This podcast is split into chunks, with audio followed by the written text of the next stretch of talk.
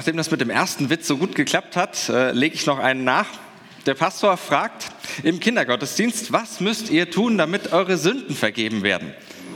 Und Fritzchen meldet sich und sagt ganz brav, naja, also natürlich erstmal sündigen. Vielleicht hat ja auch unsere Titelfigur des Osterwochenendes, Judas, sowas ähnliches gedacht. Erstmal muss ich sündigen, damit äh, Vergebung kommt. Okay, etwas makaber, ich gebe es zu. Und wenn ihr denkt, der Pastor sowas Makaberes sagen, dann habe ich noch einen für euch.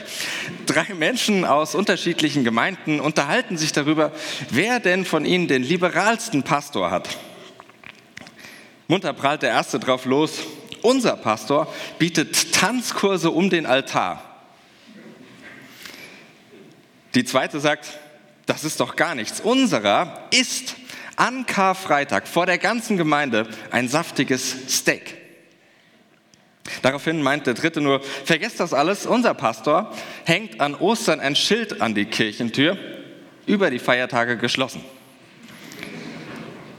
Vielleicht nächstes Jahr, wenn ich so weitermache, keine Ahnung, mal gucken.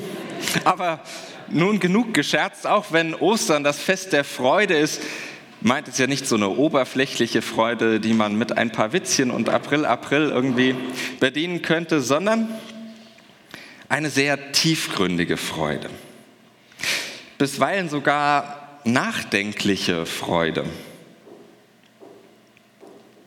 Und manches Mal auch erschütternde Freude. Und für all dies steht, finde ich, unsere Titelfigur, Judas.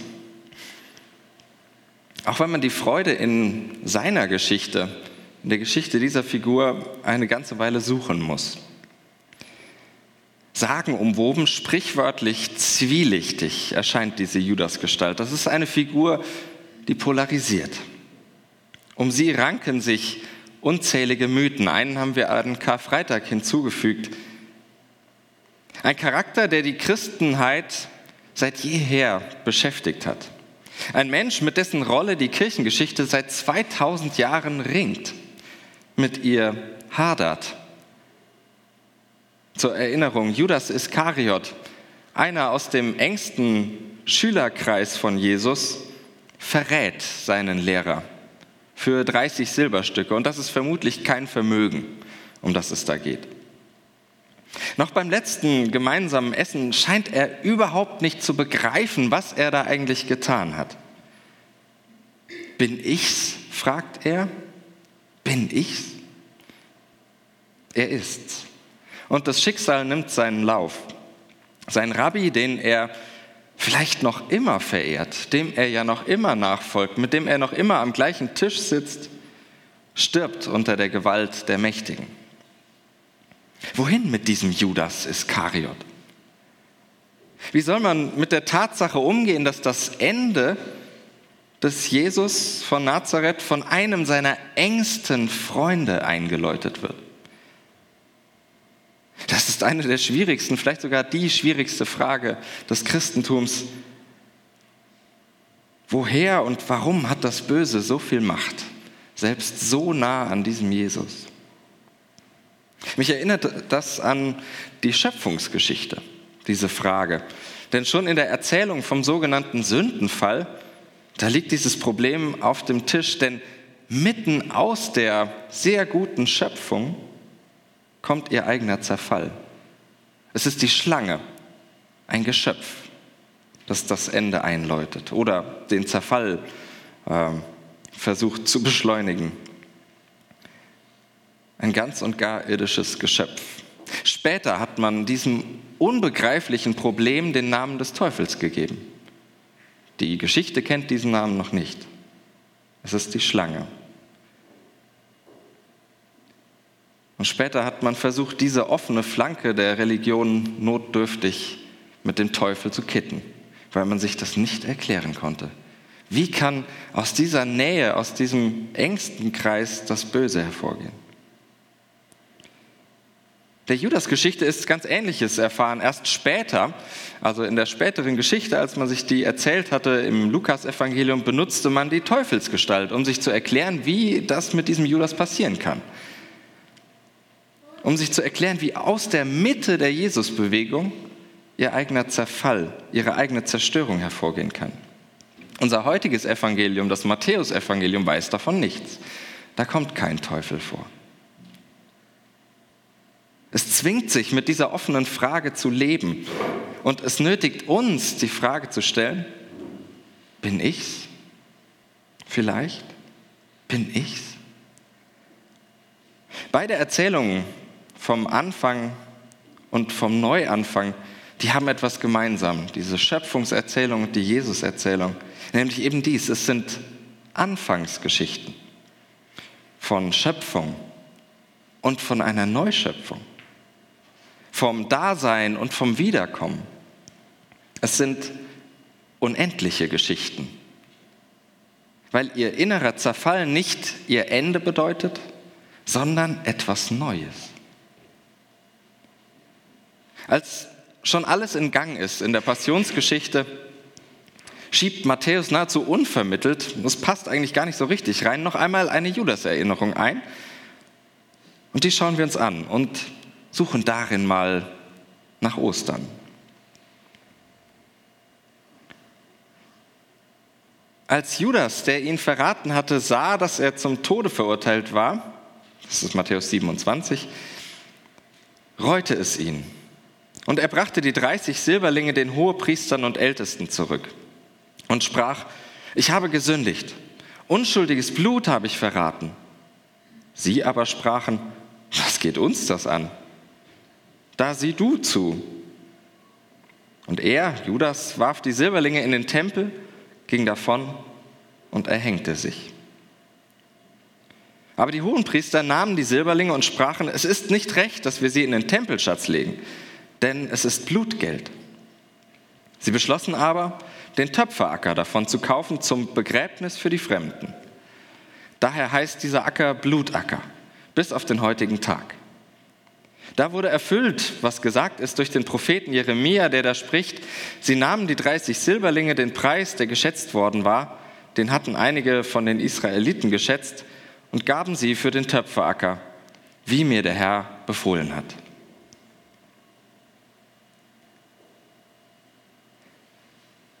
Wenn Ostern tatsächlich diese große Bedeutung hat, die noch über Weihnachten hinausgeht, diese Bedeutung, die diesem Fest vom Christentum zugestanden wird, dann geht Ostern an keinem einzigen Menschen spurlos vorüber. Das ist meine ganz persönliche, meine ziemlich große und vielleicht sogar ziemlich waghalsige Hoffnung, dass Ostern für jeden Menschen etwas zu sagen haben kann dann auch für diesen Judas. Und für den Judas in mir. Drei Gedanken zu diesem Text, den wir gerade gehört haben. Erstens, Ostern könnte bedeuten Einsicht für Einsichtlose. Man sagt ja gern, dass Selbsterkenntnis der erste Schritt zur Besserung ist. Nun, für Judas scheint das mäßig zuzutreffen. Darüber hinaus hat man ihm seine einsichtige Reue, von der der Text spricht, ähm, in den letzten 2000 Jahren mal mehr und mal weniger abgenommen. Der große Theologe Origenes zum Beispiel aus dem dritten Jahrhundert, der hat ihm das tatsächlich abgenommen. Die mittelalterlichen Reformatoren aber, Luther und Calvin, die waren da deutlich skeptischer, ob Judas das ernst gemeint hatte. Und dieser Judas verleitet aber auch dazu, die Bibel so zu lesen, dass nicht sein kann, was von meinem dogmatischen Gerüst aus nicht sein darf. Es gibt hier aber keinen Grund, die beschriebene Reue des Judas anzuzweifeln. Im Gegenteil.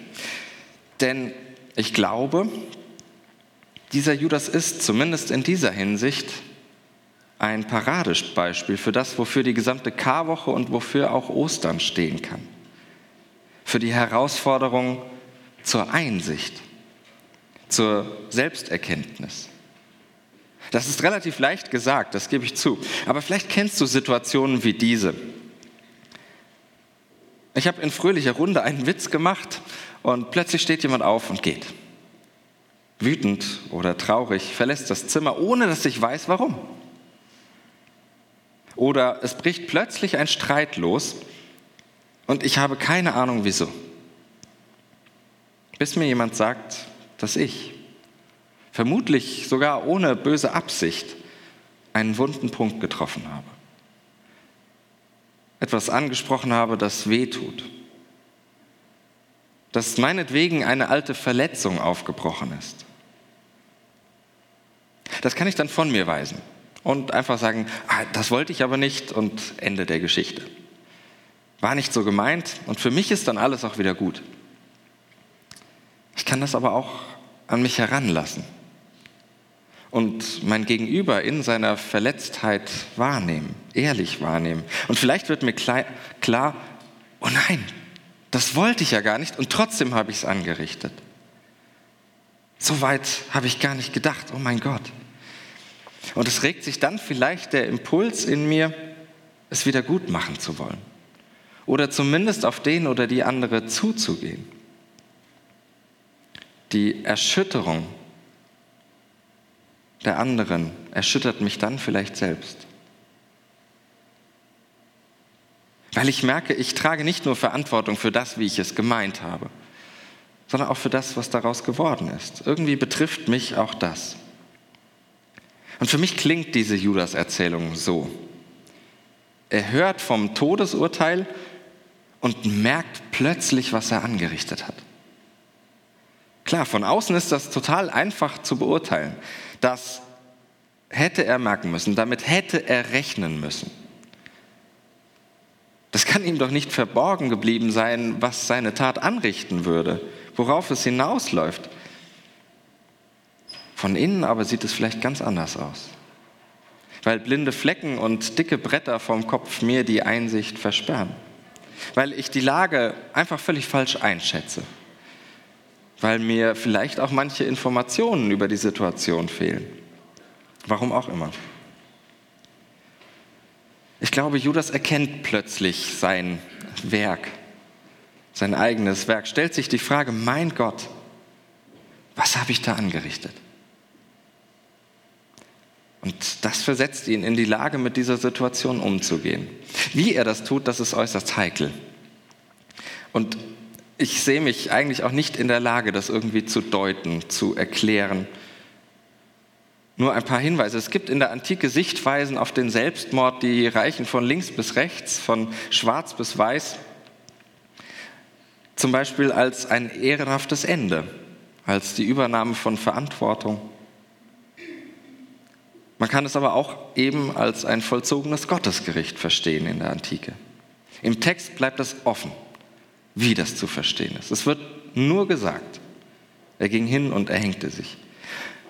Und wir werden noch sehen, dass diese Offenheit, dass es eben nicht beurteilt, nicht verurteilt wird, etwas sehr Wertvolles ist, weil sie diesen Judas nicht endgültig festlegt.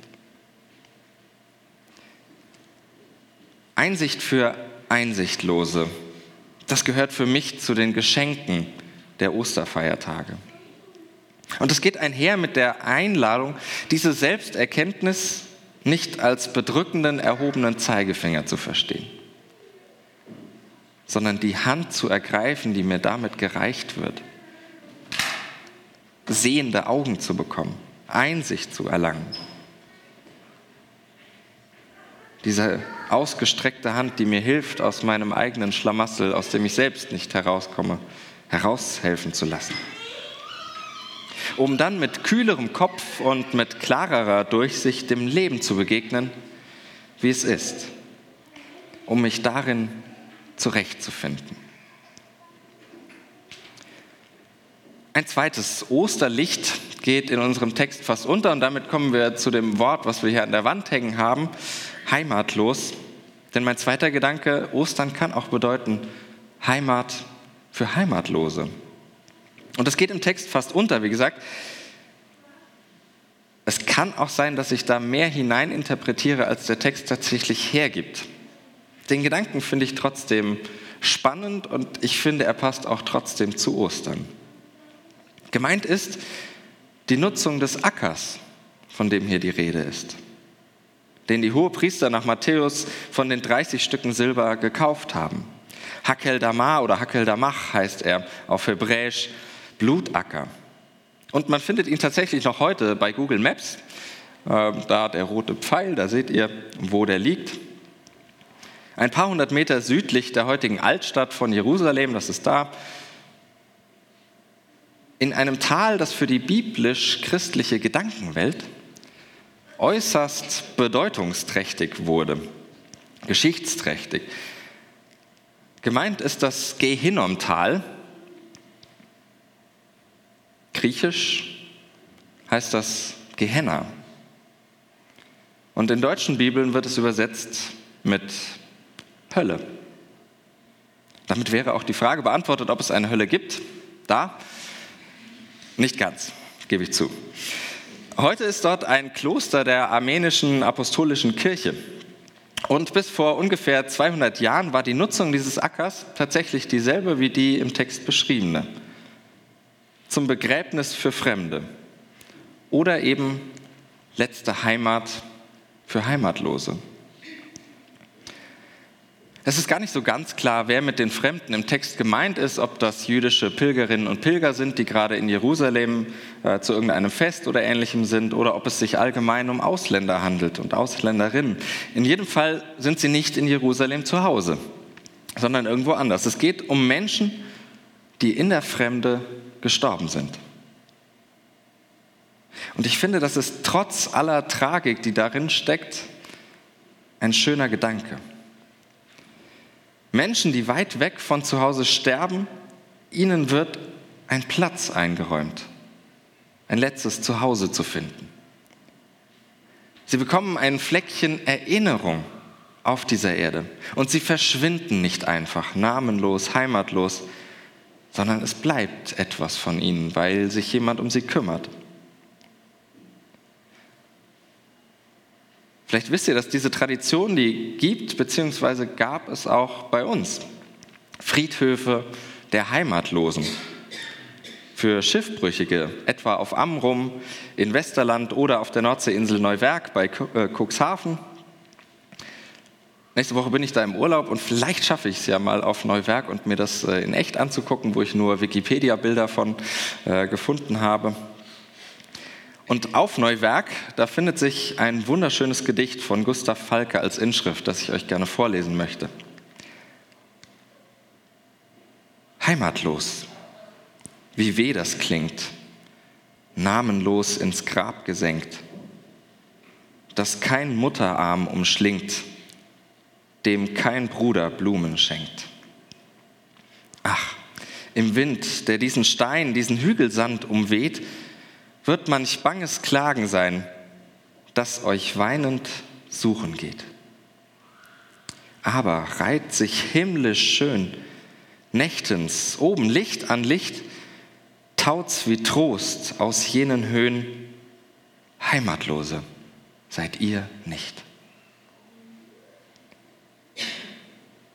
Aus dieser scheinbar nebensächlichen Bemerkung des Textes spricht für mich die unbändige Osterkraft des Lebens.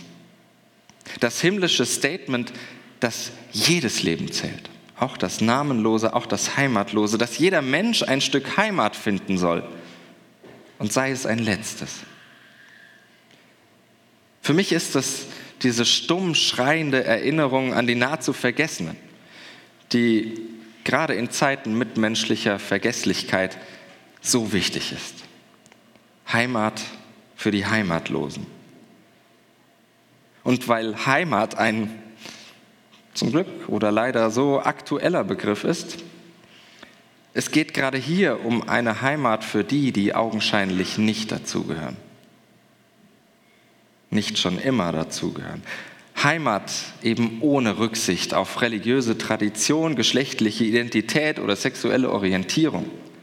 Heimat ohne Beschränkung auf eine bestimmte nationale Herkunft, kulturelle Gewohnheit oder moralische Überzeugung. Heimat einfach aufgrund des gemeinsamen Menschseins. Sogar für einen so gescheiterten wie Judas. Das ist himmlische Heimat, finde ich. Himmlisch schön, wie Falk dichtet. Und das bringt uns zum dritten Gedanken, Leben für Leblose. Und mit diesem Gedanken wenden wir uns noch einmal der eigentlichen Ostergeschichte zu, die wir auch schon gehört haben. Denn ich glaube, Ostern wird in dieser Perspektive zum Aufbegehren gegen jede Ausgrenzung. Gegen Ausgrenzung von ganzen Gruppen, die irgendwo als Fremde gelten. Seien es, und das sind leider noch immer erschreckend aktuelle Beispiele, Juden, nicht nur in Frankreich, Schwarze, nicht nur in den USA, Geflüchtete, eben nicht nur in Deutschland. Ostern ist aber auch und gerade der Protest gegen die Ausgrenzung Einzelner, die nicht in meine Raster passen, weil sie zum Beispiel die Bibel ganz wörtlich ernst nehmen, weil sie andere moralische Standards vertreten als ich, weil sie mich schlichtweg befremden. Ostern ist die Geschichte dieses Protests, die Hoffnungsperspektive, dass selbst so scheinbar gnadenlos gescheiterte Biografien wie diejenige des Jesus aus Nazareth eine unendliche Geschichte schreiben. Dass selbst aus der scheinbar heillos verirrten Geschichte eines Judas ein Stückchen Heimat werden kann. Ostern ist die Hoffnung, dass selbst diejenigen nicht verloren gehen, die wie Jesus an Gott selbst sterben oder wie Judas zum Tod Gottes beitragen. Selbst die sind nicht verloren. Ostern ist die Hoffnung, dass selbst ich nicht hoffnungslos verloren bin. Auferweckung bedeutet dann, dass mit dem Tod eines Menschen nicht das letzte Wort über sie oder ihn gesprochen ist. Dass mit dem Tod eines Menschen über sie oder ihn noch nicht das letzte Wort gesprochen ist. Dass niemand bis in alle Ewigkeit auf sein Scheitern festgelegt wird und dass keine auf Ewigkeit außen vor bleibt. Das ist meine Hoffnung, trotz aller Realität. Das zu leben ist Aufgabe der Kirche, trotz allen Versagens. Und das ist Begegnung mit dem Auferweckten selbst, trotz seines Sterbens.